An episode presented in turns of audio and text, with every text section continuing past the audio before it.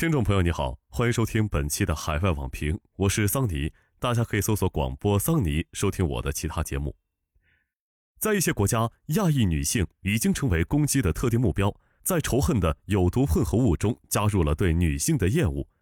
当地时间三月二十二号，联合国秘书长副发言人哈克发表声明称，联合国秘书长古特雷斯对于各地针对亚裔的暴力事件在新冠肺炎疫情后增加深感关切。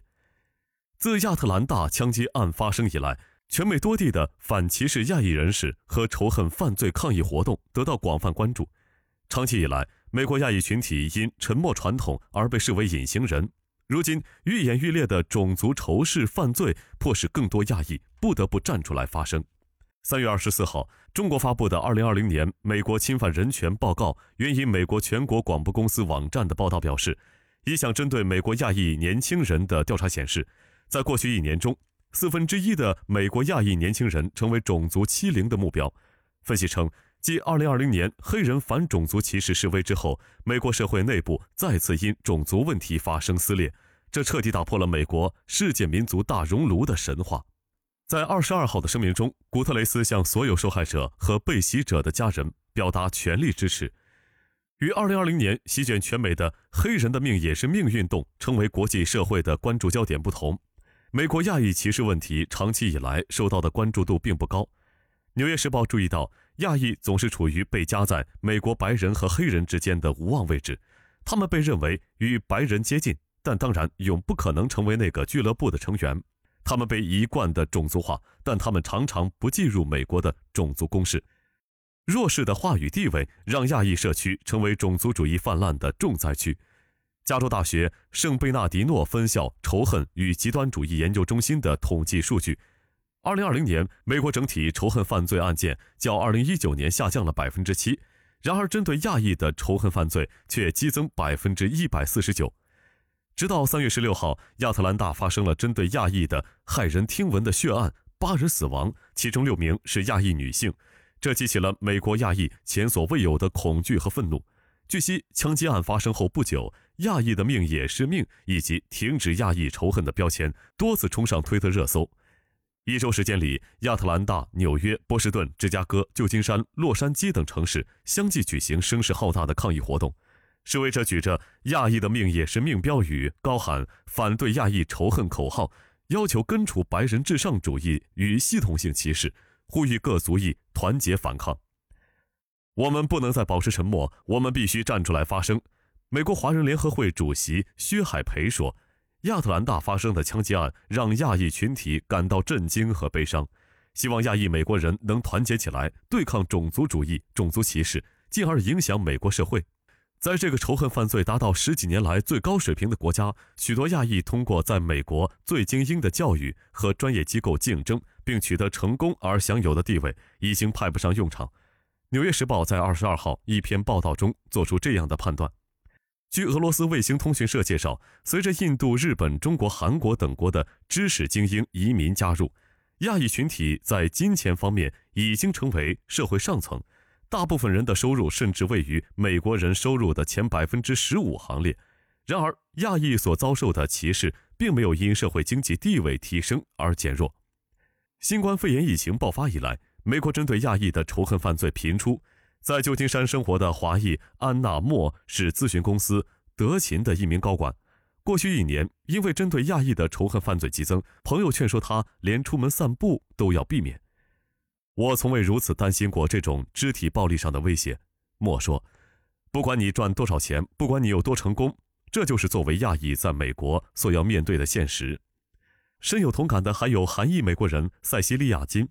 据《华盛顿邮报》报道，在得知亚特兰大枪击案受害者中有四人是韩裔后，在佐治亚州长大的他十分震惊。作为亚裔美国人，在美国南方长大对我来说不是件容易的事。他坦言，问题不在于这种事情会不会发生在我和家人身上，而是什么时候发生。不仅是普通市民，连名人也有类似遭遇。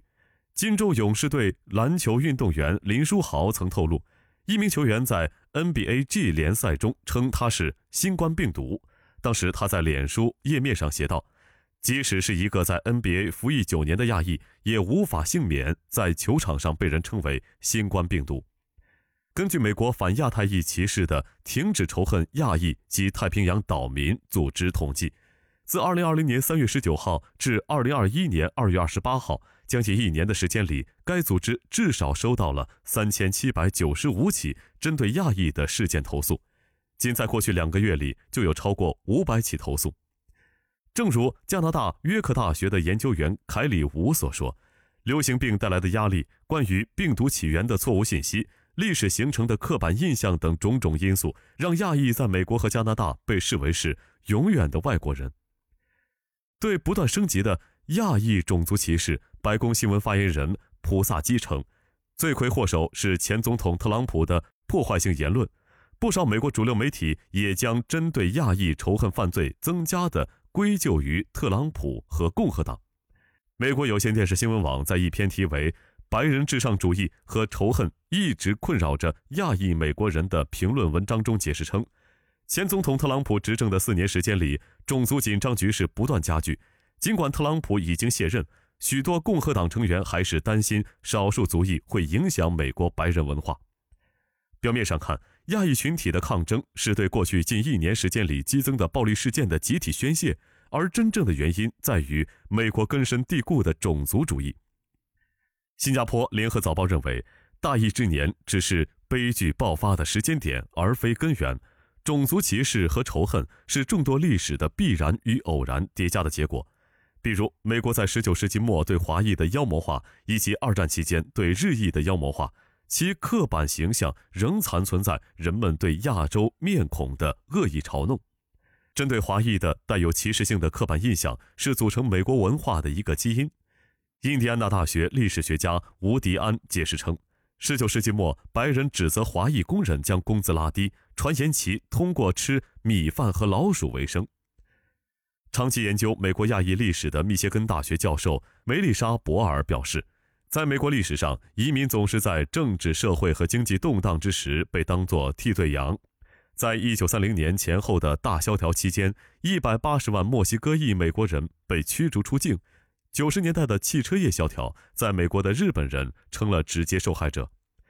从歧视印第安裔、非洲裔、墨西哥裔，到歧视华裔、日裔、韩裔，不断上演的种族歧视系列剧，彻底打破了美国世界民族大熔炉的神话。